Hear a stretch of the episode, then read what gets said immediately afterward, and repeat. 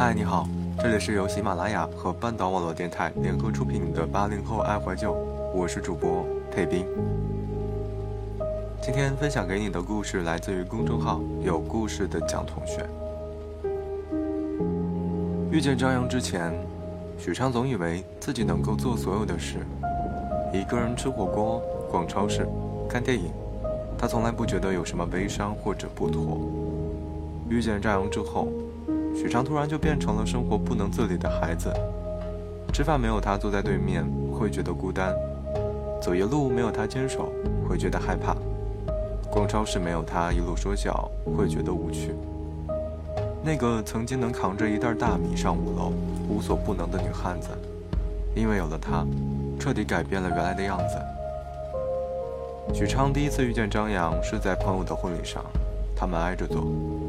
她看着台上的闺蜜笑得格外好看，不禁湿了眼眶。张扬递给她一张纸巾，满含笑意地看着她。许昌不好意思地说了声谢谢。婚宴过后，他们去唱歌。许昌竟然发现她有很好听的歌声，他喜欢唱悲伤的歌。自从他唱过《记得》，这首歌就成为了他歌单里的单曲循环。后来。张扬和许昌渐渐熟悉，许昌知道了他的名字、他的星座、他的喜好，还知道他从来不吃肉和蘑菇。许昌打趣他：“那你真省钱，这些贵的东西你都不吃。”他笑着说：“所以啊，我跟我女朋友去吃鸡公煲，我就负责吃菜。跟我谈恋爱真的很沾光。”原来他有女朋友啊，不知道。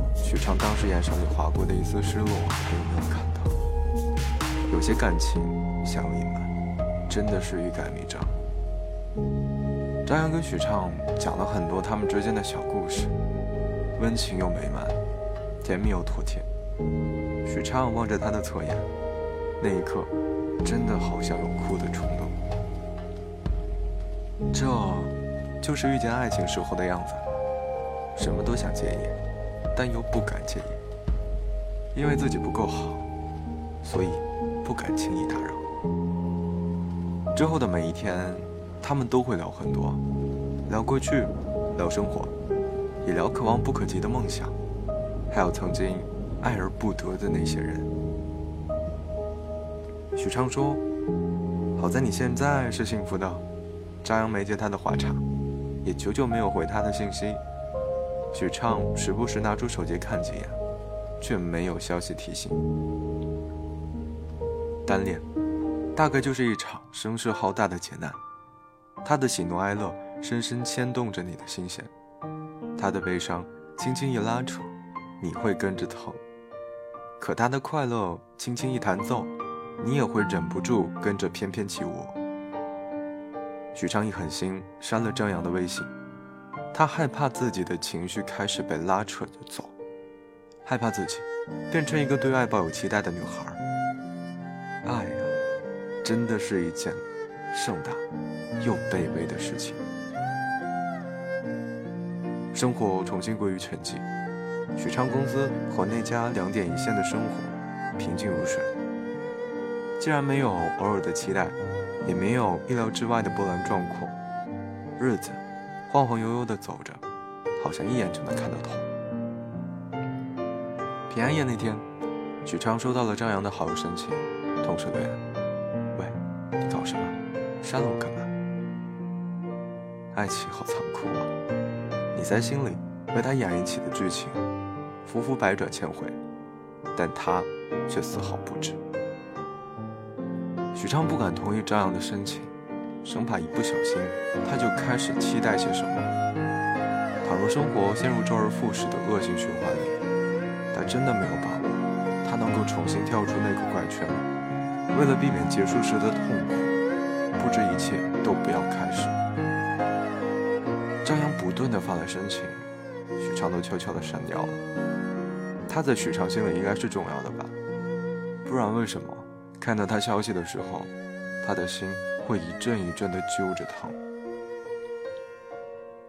平安夜那晚，公司楼下已经摆上了巨型的圣诞树，许昌停下来，看着那些拍照的情侣们，不由得庆幸，这个世界上还是幸福的人比较多。色彩斑斓的灯光映衬着他们的脸，他们在这个薄情的世界里深情的爱着，在这个功利的世界里单纯的给予着，真的是一件温暖的事情。突然，许昌听到一个人大喊：“喂，回头！”他顺着声音望去，竟然是他。张扬那张冻得通红的脸出现在许昌面前，许昌惊喜地叫出声：“你怎么来了？”张扬不好意思地摸摸头说：“我这两天出差，忙得天旋地转，下飞机就给你发微信，才发现发不出去了。后来我加你这么多次，我惹你了吗？你上我微信。”许昌支支吾吾的不说话。张扬从包里拿出一个苹果递给他，许昌戴入墨镜，给我的。对啊，我这还是我们学校公司女同事给的呢。她啊，都在问别人要一毛钱的硬币，攒够二十四枚就可以买一个苹果送给自己喜欢的人，还说不能问姓赵见孙李这种人要硬币，不然就不能获得幸福。我真的是脑子进水了才会做这么弱智的事。许昌愣在那里，并没有抬手接下这个苹果。张扬着急地问：“我靠，我不要啊！”许昌缓缓抬起头：“不是啊，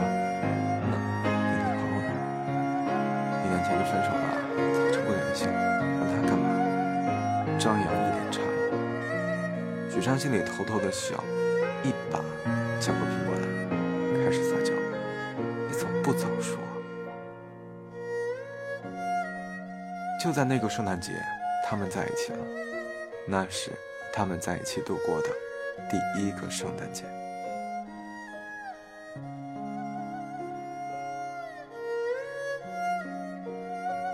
每一种幸福都不容易，只要你勇敢坚持，不轻易放手。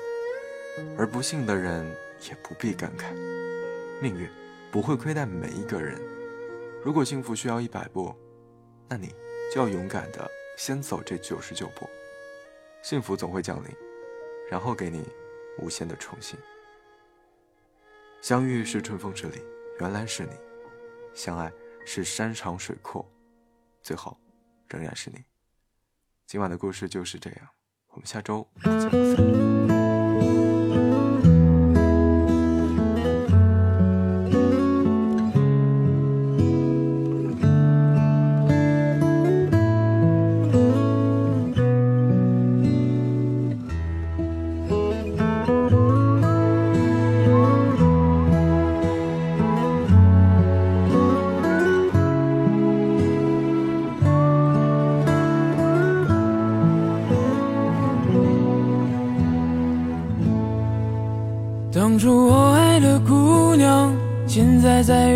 方，别人的怀里取暖。我独自一人在北方的冬天，冬天里呼喊。我用力忘掉我们的时光，在这里祝你安康。别再想念当初他在身边。有多彷徨？对你没说的话还很多，还没放下的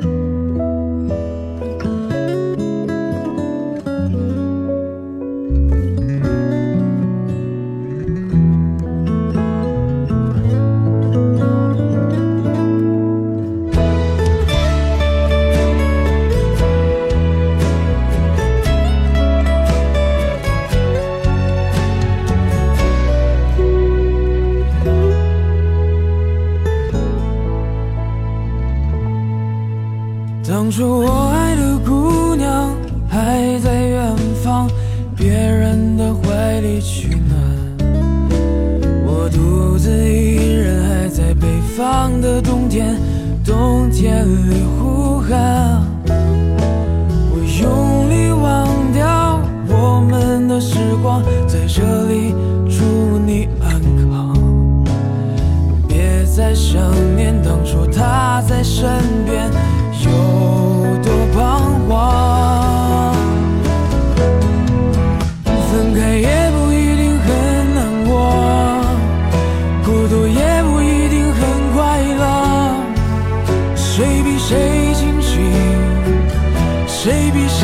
洒脱？